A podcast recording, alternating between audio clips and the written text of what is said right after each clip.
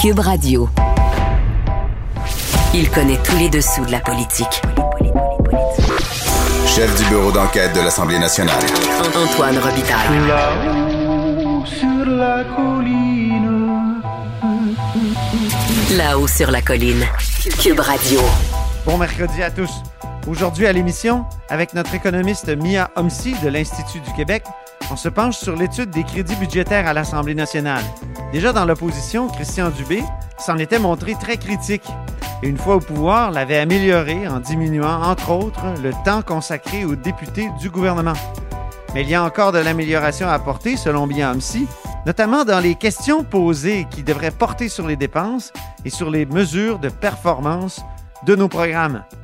Mais d'abord, mais d'abord, en remplacement de Riminado qui combat courageusement la COVID, j'accueille dans mon bureau, car mon studio est capote, Marc-André Gagnon. Go, go, go!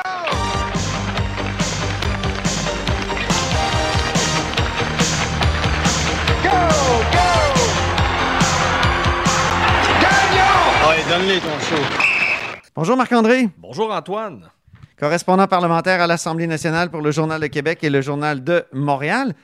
Tu as assisté à la conférence de Balarama Holness, un ancien candidat à la mairie, ancien joueur de football, qui veut maintenant se faire élire à l'Assemblée nationale. C'est sûr que Dominique Anglade est ravi. Probablement pas. En tout cas, chose certaine, si jamais il réussit à faire sa place sur la scène provinciale, c'est probablement au Parti libéral qu'il risque de faire mal. Euh, tu sais, dans les euh, derniers mois, surtout depuis la- les dernières élections générales, les mauvaises langues s'amusaient à dire que le Parti libéral était désormais euh, le Parti libéral de Montréal. Et ben, euh, Monsieur euh, Holness, lui, ce qu'il veut faire, c'est justement un parti montréalais. Parce que, bon, son parti va s'appeler euh, Mouvement Québec.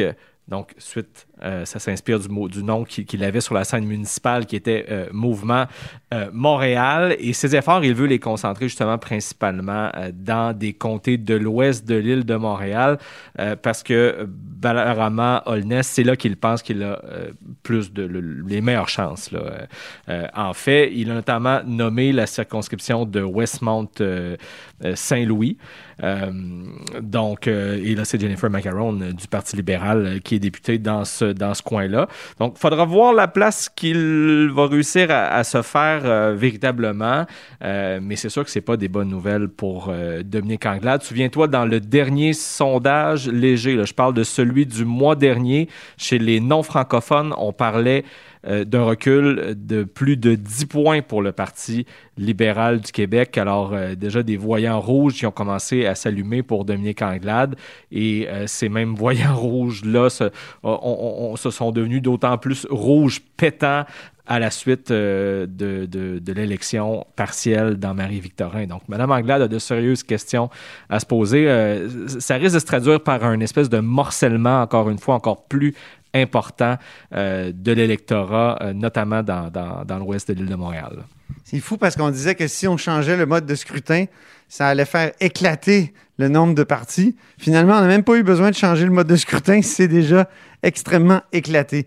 Mais Balarama Holness, euh, un de ses fonds de commerce, c'est vraiment la langue. hein. Donc, c'est ça aussi qui fait peur, j'imagine, au Parti libéral du Québec. Ben, absolument. Donc, c'était euh, lors d'un point de presse tout à l'heure devant l'Assemblée nationale où j'étais et où il faisait euh, très froid d'ailleurs, où c'était un peu venteux à Québec aujourd'hui. Est-ce que tes doigts ont dégelé, Jean... euh, euh, Est-ce que tes doigts ont dégelé, Marc-André? Oui, oui, depuis ce temps-là, ça va, ça va mieux, là, mais je t'avoue que j'ai un peu de difficulté à tenir mon enregistrement tout le long. Mais il, il a effectivement fait état de l'approche du Parti libéral euh, face à, à la réforme de la loi 101 que mène actuellement le, le gouvernement Legault. hein. Il faut se rappeler de ce fameux recul du Parti libéral sur un amendement que son propre parti avait amené euh, pour imposer des cours de français euh, aux anglophones et tout ça.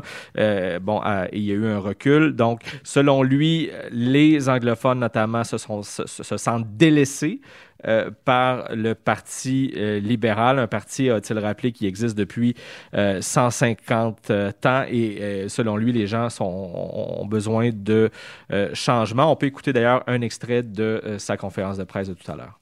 Durant l'élection, à plusieurs reprises, les Montréalais et Montréalaises, ainsi que euh, les analystes politiques nous disaient Mais coudonc, beaucoup de vos enjeux, c'est des enjeux provinciaux. Et donc, pour nous, c'est un indice clair durant l'élection, c'est que le mouvement ne finit pas au mois de novembre municipal. Le mouvement doit continuer. Et donc, depuis les derniers environ 3-4 mois, nous avons analysé le data et nous avons constaté qu'il y a des arrondissements, euh, plutôt des, circonscriptions, des districts, où est-ce que nous, nous croyons que nous pouvons gagner. Et on l'a mentionné, nous allons présenter des candidats, candidates à travers le Grand Montréal, à travers le Québec, mais qu'est-ce qui est clair, c'est qu'à l'ouest de l'île, on a nos meilleures chances de gagner. Mais il n'est pas le seul à vouloir lancer un nouveau parti pour aller grappiller des votes euh, au Parti libéral. Il y a aussi M. Standish de, en Estrie qui veut faire ça avec son task force. Absolument. Colin Standish, qui est juriste dans un cabinet d'avocats euh, à Sherbrooke, lui a créé une espèce de comité exploratoire. Et lorsqu'on euh, on a questionné donc M. Holness à ce sujet-là, il a dit ben je lui ai envoyé un texto, mais bon c'était un comité exploratoire. Euh, on n'est pas on pas en Antarctique. L'exploration commence à être longue. Donc M. Holness lui a pris les devants. Il a donc déposé auprès du directeur euh, général des élections du Québec une demande pour que le nom de son parti soit euh, enregistré. Il lui reste maintenant donc à récolter euh, une, une, centaine de, signatures pour que la démarche soit complétée auprès du, du, DGE.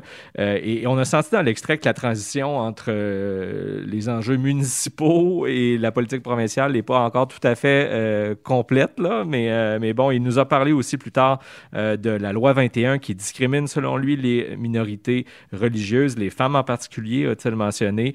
Euh, et bon, évidemment, il était question de la langue, mais il reproche euh, autrement au, gouvernement caquiste d'en avoir, euh, d'avoir été trop contraignant pendant la pandémie, selon lui, une mauvaise gestion de la pandémie qui a fait mal aux entreprises.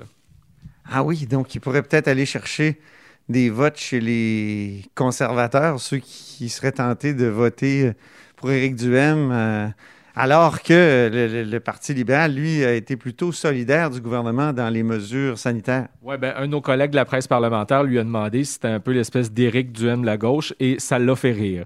alors, je ne sais pas s'il a vraiment apprécié euh, la comparaison, mais donc, euh, un nouveau joueur, reste à voir, comme je le disais plus tôt, quelle, quelle, place il va réussir véritablement à, à se tailler sur l'échiquier. Pendant ce temps-là, il y a un autre joueur, euh, nul autre que le premier ministre, qui fait une tournée dans l'Est du Québec. Oui, ben, François Legault, on ne l'a pas vu souvent dans l'Est du Québec, euh, en Gaspésie, aux îles de la Madeleine, euh, tout au long de son mandat. Bon, évidemment, il faut se rappeler qu'il y avait une pandémie là, qui, qui l'a tenu quand même euh, occupé. Donc, à quelques mois des élections, moins de six mois de la campagne électorale, M. Legault essaie de se rattraper. Moi, j'ai l'impression, Antoine, qu'il qu risque d'y avoir beaucoup de tournées comme ça dans les régions. non seulement de la, du côté de M. Legault, mais de la part des, de tous les chefs de parti. Donc, il était allé il y a quelques mois voir quand même Sylvain Roy en Gaspésie. Sylvain Roy, c'est un député qui était péquiste, qui est maintenant indépendant. Puis il avait dit que Sylvain Roy avait plein de bonnes idées. Est-ce qu'il va le recruter? ça, euh, ça reste à voir. Et, d'ailleurs, à ce sujet-là, euh, bon, François Legault m'a étonné dans une des déclarations qu'il a fait à la radio de Radio-Canada, donc dans l'Est euh, du Québec, parce qu'une des questions lui a été posée sur euh, la circonscription de Pascal Bérubé, qui est euh, Matane Matapédia. Et euh, bon, M. Legault a rappelé que M. Bérubé, euh, c'est pour lui un, ami. Hein. À l'époque, c'est François Legault qui avait engagé à, son, cabinet, donc Pascal Bérubé. Et bon, Pascal Bérubé, s'il se représente, a de bonnes chances, croit-il, de, conserver la circonscription dans le giron péquiste, à moins qu'il fasse le saut avec la CAQ. Bon? et, et là, le premier ministre a dit la balle est pas mal de son côté. Alors, ah oui, c'est une offre finalement. Ben, il faudra voir si c'est une offre qui, a, qui, qui est sérieuse. Est-ce qu'il a, a, fait ça à, à la blague? Euh, ça reste à voir. On va poser la question euh, à Pascal Bérubé. Si... Il a toujours affirmé qu'il ferait jamais ça. Absolument. Donc, Donc, en tout cas, moi, ça m'a étonné d'entendre François Legault dire ça, mais si je te résume rapidement euh, l'itinéraire de François Legault, donc, il est arrivé hier aux îles de la Madeleine, malgré les forts vents, euh, les conditions météo, là, quand même assez exécrables euh, qu'on avait hier. Il a, entre autres, rencontré hier le maire des îles de la Madeleine, Jonathan Lapierre, qui, selon Alain Laforêt de TVA, a officiellement été approché par la CAQ. Le maire Lapierre n'a pas démenti euh, la rumeur. Oh, la porte est ouverte. Oui, et François Legault aussi était questionné euh, à ce sujet. Je crois d'ailleurs qu'on a un extrait d'une conférence de presse qui a eu lieu plus tôt aujourd'hui aux îles de la Madeleine. Euh, écoutez, les élections ont lieu dans cinq mois et demi. Hein, donc, euh, je comprends. Il y a des personnes qui ont des emplois actuellement. Euh, euh, donc, euh, ils vont garder cet emploi-là au moins pour quelques mois. Et ben, en temps et lieu, on vous annoncera le nom du candidat ou de la candidate des îles de la Madeleine pour les îles de la Madeleine. Puis oui, Hein, fait de la peine à Joël, là, mais on compte bien avoir un comté caquiste avec les îles de la Madeleine. Oui, c'est ça. Il y a plusieurs personnes qui, qui ont des emplois actuellement qui peuvent pas annoncer tout de suite qu'ils seront candidats, mais on sent déjà qu'il y a plusieurs recrues. Ça doit, ça doit se bousculer au, au portillon là, à la CAQ. Ben, reste à voir si maintenant Joël Arsenault tremble de peur à l'idée de peut-être perdre les îles euh, de la Madeleine. Donc, Joël Arsenault, qui est quand même euh, chef parlementaire euh, actuellement du Parti québécois. Et qui avait gagné avec quoi en recomptage, si je ne m'abuse? Effectivement, ça s'était réglé par recomptage judiciaire, euh, alors c'était assez serré euh, la dernière fois. François Legault a donc repris l'avion par la suite et euh, a retraversé le, le- golfe du Saint-Laurent pour se rendre donc en Gaspésie. Monsieur Legault qui a procédé à une annonce importante pour le lancement du plus gros appel d'offres de l'histoire en énergie renouvelable. Et ça, c'est un changement de cap quand même assez intéressant euh, pour la CAQ. Souviens-toi qu'aux dernières euh, élections générales, et, et je dirais même qu'historiquement, euh, la CAQ, et, je me souviens même de Gérard Deltel euh, antérieurement avec euh, l'ADQ, qui sont toujours opposés, si on veut, à- en tout cas montrés très critiques envers la filière éo- éolienne. François Legault, par le passé, n'hésitait pas à parler de, gaspillage lorsqu'on parlait d'éoliennes parce qu'Hydro-Québec était en situation de surplus. Il disait J'aime les Gaspésiens, mais j'aime pas le gaspillage. Exactement. Et là-dessus, ben, il a dit aujourd'hui que c'est une, euh, une formule qui n'est plus d'actualité.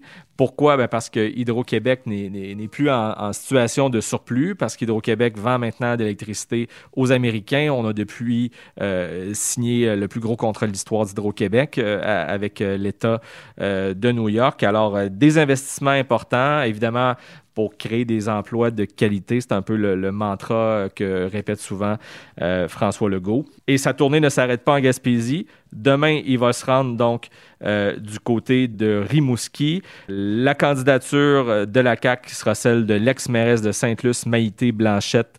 Euh, Vézina et M. Legault va terminer donc euh, sa tournée du côté des rivières du Loup. On sait que Denis Tardy, le caquiste, euh, qui, a- qui a été pris là, euh, dans un bar sans, mesure, sans respect des mesures sanitaires. On l'appelait le député imbibé à l'époque. Donc, il a déjà confirmé qu'il ne sera pas candidat, comme l'a fait Harold Lebel, lui, du côté de Rimouski, le péquiste qui était donc devenu indépendant. Mais pour revenir à Rivière-du-Loup, c'est Amélie Dionne, qui est en ce moment l'attachée de presse de la ministre du, euh, du Tourisme, Caroline Proux. Euh, donc, Amélie Dionne, euh, qui euh, a aussi un- une expérience sur la scène euh, municipale dans sa région, qui sera donc candidate de la CAQ dans Rivière-du-Loup. Et qui est la sœur d'un attaché de presse très connu. Oui, donc elle est la sœur du directeur des communications du cabinet du premier ministre François Legault, Manuel Dionne.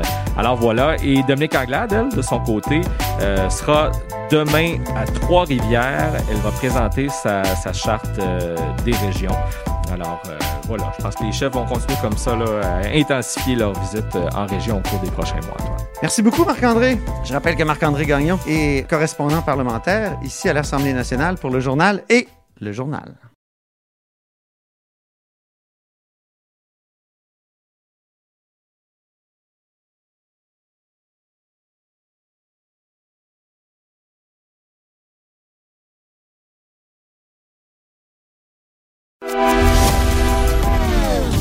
Philosophe, poète dans l'âme, la politique pour lui est comme un grand roman d'amour.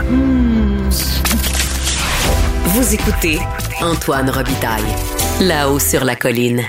Un exercice parlementaire essentiel va s'amorcer bientôt, un exercice qui est à la jonction de la politique, mais aussi beaucoup de l'économie, des dépenses euh, publiques. C'est l'étude des crédits. C'est peu connu, mais c'est très important. On en parle avec Mia Homsi. Bonjour. Bonjour. Comme je l'appelle souvent, notre économiste qui est avec nous euh, aux trois semaines, qui est accessoirement présidente directrice générale de l'Institut du Québec. Mais Mia a travaillé en politique avant, euh, au développement économique, au cabinet du ministre des, des Finances, euh, même dans l'opposition. Donc, l'étude de- des crédits, c'est un moment parlementaire clé et tu en as vécu plusieurs. Mia, tes souvenirs, euh, tes plus beaux souvenirs, quels sont-ils? Ben en fait, euh, j'ai pas euh, vécu des moments particulièrement euh, fantastiques au crédit. Là, c'est vraiment plus. euh, je l'ai vé- je l'ai vécu du côté du gouvernement, donc comme euh, directrice des cabinets adjointe aux finances, je les ai vécu à l'opposition aussi comme responsable des dossiers économiques. Euh, puis de manière générale, c'est un exercice bon de transparence, là, puis de reddition de comptes qui est obliga qui est obligé, qui est obligatoire, mais qui est quand même long et fastidieux. Euh, il faut se préparer. C'est des gros cartables euh, que les fonctionnaires fournissent pour les ministres.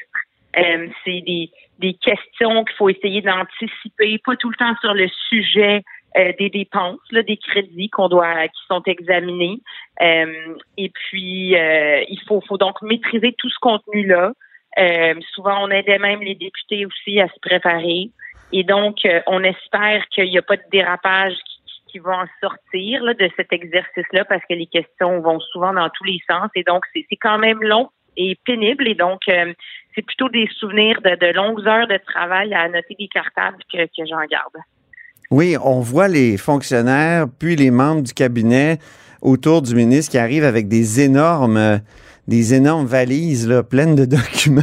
Ça, c'est c'est ça les crédits aussi. Mais euh, justement, il y a beaucoup de questions qui n'ont pas rapport avec les crédits budgétaires, malheureusement, avec les dépenses euh, publiques.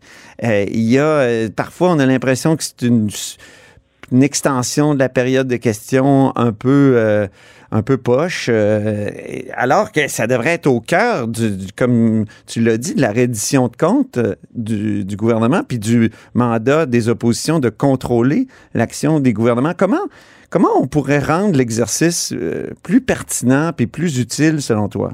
Euh, je pense qu'il y a deux aspects. Je pense qu'au fil du temps, euh, comme comme euh, comme on l'a dit, l'exercice c'est comme un peu éloigné de, de sa mission puis de sa vocation centrale justement de de vraiment évaluer comment le gouvernement dépense l'argent des contribuables.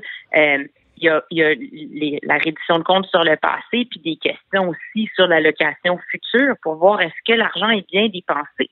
Euh, et donc, pour être capable de faire ça, puis pas juste s'en remettre au vérificateur ou à la vérificatrice générale du Québec pour que les parlementaires fassent leur devoir, ben, il faut que ce soit un exercice euh, où est-ce qu'il y a assez de, de- d'informations, de, données, de documentation, puis qu'elles soient pertinentes, parce que les crédits budgétaires sont, ben, il y a, une- il y a un- beaucoup d'informations. On donne l'état des lieux, Euh, donc les données sont disponibles, mais ce qui manque, c'est tout ce qui concerne la performance puis l'évaluation des programmes. Puis c'est ça, c'est une grosse lacune au gouvernement, pas Mm. juste ici, là, mais de manière générale, il y a juste la reddition de compte sur comment les enveloppes budgétaires sont dépensées. Mais après, est-ce que ça donne quelque chose? Des indicateurs de performance, ou est-ce qu'il y a des cibles puis des suivis? Puis est-ce que le programme, disons, qu'on a mis en place a, a porté fruit puis a atteint l'objectif pour lequel il a été créé? Euh, comment on se compare aux autres, par exemple, etc. Ben ça, c'est pas là. Donc, c'est difficile pour les parlementaires de bien faire le travail sans ces informations-là. Et euh, donc, ça, ça, c'est un changement de culture profond euh, qu'il faudrait que soit fait parce que pour l'instant, ce que le gouvernement fait, puis on le voit dans les rapports annuels des ministères et organismes, ils disent, ben, voici l'enveloppe budgétaire, voici les sommes qui ont été dépensées, tel nombre d'interventions ont été réalisées, tant d'entreprises, par exemple, ont pris ce programme-là. Oui, mais à quoi ça a servi? Même en santé, bon, ben, l'enveloppe la, la budgétaire a été dépensée pour la rémunération, pour X, Y, Z, OK, mais est-ce qu'on a amélioré la qualité des services, les temps d'attente, etc., en lien avec ces sommes-là? Et ça, on est loin encore, je pense, euh, de la bonne gouvernance à ce niveau-là. Quand il a été président du Conseil du Trésor, euh, Christian Dubé, justement, a mis en place toutes sortes d'indicateurs et euh, qu'il, fallait atteindre absolument. Il y a aussi euh, le fait que les députés de l'opposition, là, je lisais ça dans la, motion qui a été adoptée la semaine dernière sur les crédits budgétaires vont avoir moins de temps. Les députés de, ce que j'ai dit de l'opposition, je veux dire les députés du gouvernement, parce que les députés du gouvernement souvent posent des questions complaisantes euh, au, au- à l'exécutif, euh, donc euh, au ministre. Donc, j'ai l'impression qu'il y a quand même eu des petites améliorations. Mais oui, je pense que conceptuellement, oui, parce que Christian Dubé l'a vécu à l'opposition, puis il a vécu ces, épisodes, puis ces longs moments qu'on où on essaye d'écouler du temps avec des sujets pas tout le temps pertinents. Tant des députés du gouvernement, là, le plus souvent, euh, qui veulent pas mettre les, le, le, le ministre dans l'embarras alors qu'il pose des questions, euh, disons, très, très peu compromettantes. Euh, à la limite qui permettent au ministre même de mettre en valeur ses réalisations. Là. Euh, mais aussi des députés de l'opposition qui cherchent à attirer l'attention médiatique, souvent en reproduisant une période de questions personnalisées, là, si on veut. Mhm. Et donc, c'est sûr que avec la forme que ça avait pris, euh, de réduire le temps de parole des députés du gouvernement qui l'utilisaient pas toujours à bon escient, je pense que c'est pas une mauvaise chose. Ça va permettre des questions, moins de questions, mais peut-être plus pertinentes et plus ciblées, euh, des vraies questions. Euh, puis euh, pour ben, les oppositions, j'espère que ça va aussi avoir l'effet euh, de dire bon ben là on repense l'exercice, on essaie de revenir à la base de ce à quoi il doit servir. Euh, allons-y droit au but, puis posons vraiment des questions sur la, la qualité des programmes puis la performance des programmes. Mhm. C'est ça l'idée, puis il faut qu'ils le fassent parce que les citoyens s'attendent à ce que quelqu'un vérifie si l'argent est bien dépensé. C'est ça. C'est, euh, Mais on dirait que les députés euh, ont souvent pas le temps. On dirait que ils s'en remettent au vérificateur général qui, lui, fait des, des espèces de vérifications quand même assez aléatoires. Là. C'est pas, c'est pas du tout euh, exhaustif, puis on comprend parce que c'est, ça serait impossible. Mais euh, quand même, hein, on dirait qu'ils s'en remettent euh, au vérificateur général et que le boulot euh, se fait pas vraiment dans cet exercice parlementaire-là qui, euh, dont on a coupé les heures. hein. Avant, c'était 200 heures. Là, ça, va être euh, 120 heures. Mais je, pense que euh, le gouvernement doit aussi peut-être en faire un peu plus en termes de, de, qualité euh, de l'information qu'on produit, parce que c'est pas tout le temps facile de comprendre non plus. euh, Hum. la façon dont l'information est présentée, ça permet pas tout le temps d'avoir un regard critique. Je sais pas si euh, vos auditeurs ont déjà feuilleté les documents des crédits budgétaires, mais c'est quand même très aride. Là, c'est des gros, des gros volumes là, et puis euh, il y, a- il y a souvent euh, peu d'informations, donc de matériel aussi des fois pour que les députés puissent se préparer. Il y a beaucoup d'informations, mais elle est pas, elle en donne pas assez sur euh, la performance des programmes, puis ils sont là pour poser des questions là-dessus. Alors, je pense que le gouvernement pourrait et devrait s'engager à, Mhm. à en donner plus pour que cet exercice-là soit pertinent. Puis ça, les, si les députés font bien leur travail à l'opposition, mais ça peut aussi être un des résultats euh, des- de l'exercice des crédits. Obtenir des ministres euh, des éléments, des engagements à mesurer, l'efficacité des programmes qui s'apprêtent à mettre en œuvre. Parce que pour être capable de voir si un programme fonctionne bien, il faut commencer à colliger les données sur, sur, sur les effets de ce programme-là dès qu'on le met en place. Puis ça, j'ai presque jamais vu ça euh, au gouvernement Mhm. depuis que je suis là. C'est- mais la vraie analyse d'évaluation de programme, c'est ça. Est-ce que, est-ce que ça a changé quelque chose, ce programme-là? Mais il faut être capable de capter ces effets-là. C'est ça, parce qu'on n'arrête pas d'ajouter des programmes, des crédits d'impôt aussi. Euh, puis euh, souvent, on mesure on pas. empile, on- on empile. On empile tout le temps. Puis c'est très rare qu'on révise. Il y a une commission, je sais pas si vous en rappelez, là, Philippe Couillard s'était engagé à avoir une commission permanente sur la révision des programmes, là, Ouais. la commission Robillard.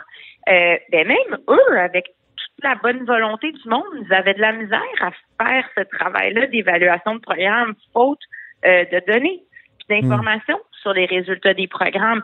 Donc, ils ont fait des Oui, il avait parlé du cran d'arrêt. hein. On, on ne créera Ben, pas un ça. autre programme sans en abolir euh, un existant.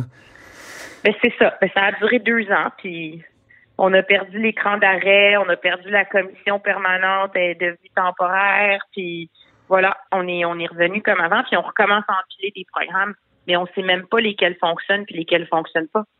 Oui, c'est ça. Ça serait aux, aux parlementaires de faire ça, mais peut-être qu'un un directeur parlementaire du budget euh, pourrait, euh, ça pourrait être une de ses tâches, de, de, de- de Ben- vérifier justement, euh, de faire cette vérification-là de, de performance. Ben, si on s'inspire de celui d'Ottawa, c'est quand même une, une instance très efficace là, qui produit, qui est très utile dans, dans tout ce qui est évaluation des coûts euh, des programmes, euh, évaluation de la performance, analyse d'impact et euh, qui, qui, qui, qui est un outil justement pour permettre aux députés euh, qui n'ont pas tout le temps, qui n'ont pas accès à une batterie de fonctionnaires, là, euh, de vérifier de mesurer certains engagements, certains programmes. Puis ça a été suggéré à plusieurs reprises Oui. pour le Québec, là, notamment par la, SDEC, l'Association des économistes du Québec. C'était une demande euh, Mhm. Euh, mais le, le, le gouvernement jamais, euh, je pense, jugé que c'était nécessaire et a toujours justifié euh, de ne pas aller de l'avant avec ça en disant que le vérificateur général du Québec avait déjà un rôle, disons, assez important. Puis on lui a ajouté dans cette, cette, cet état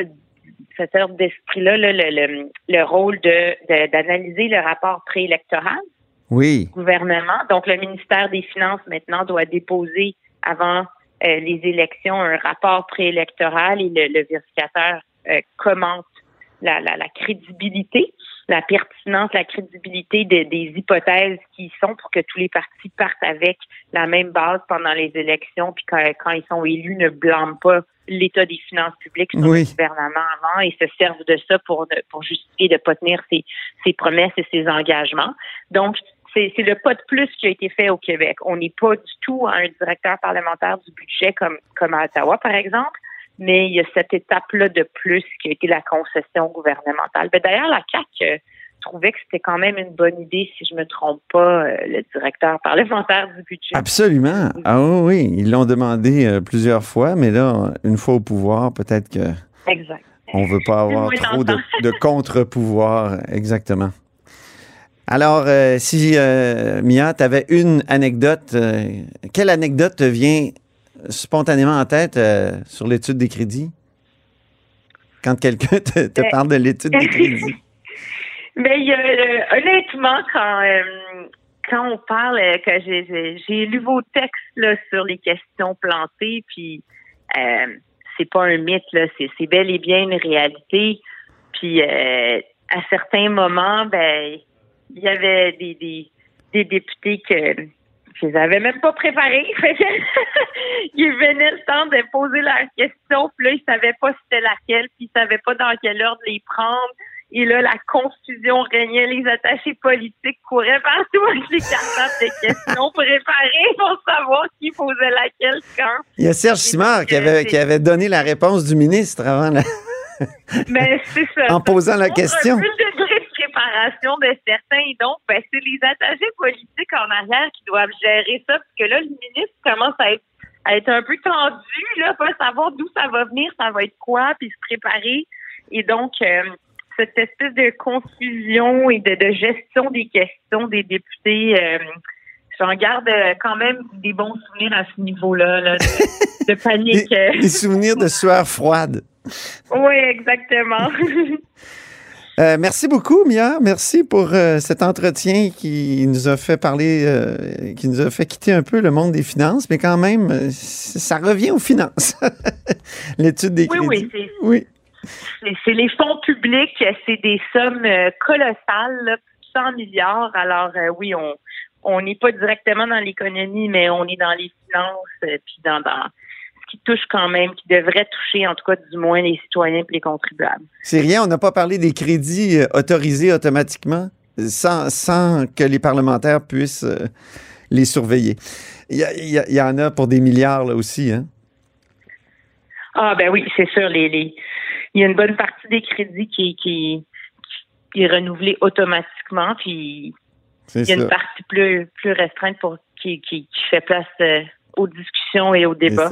Je me souviens que Ben, les crédits si auto- euh, re- renouvelés automatiquement, ça fatiguait beaucoup euh, Christian Dubé dans l'opposition. Il m'en avait parlé longuement dans une entrevue. On verra si ça change. On va surveiller ça, en tout cas, c'est sûr. 120 heures de joie, de, de, de crédits budgétaires qui s'en viennent. Merci beaucoup, Emilia Amsi, encore une fois. Et c'est ainsi que se termine La Haut sur la Colline en ce mercredi. Merci beaucoup d'avoir été des nôtres. N'hésitez surtout pas à diffuser vos segments préférés de l'émission sur vos réseaux. Ça, c'est la fonction partage. Et je vous dis à demain. Cube Radio.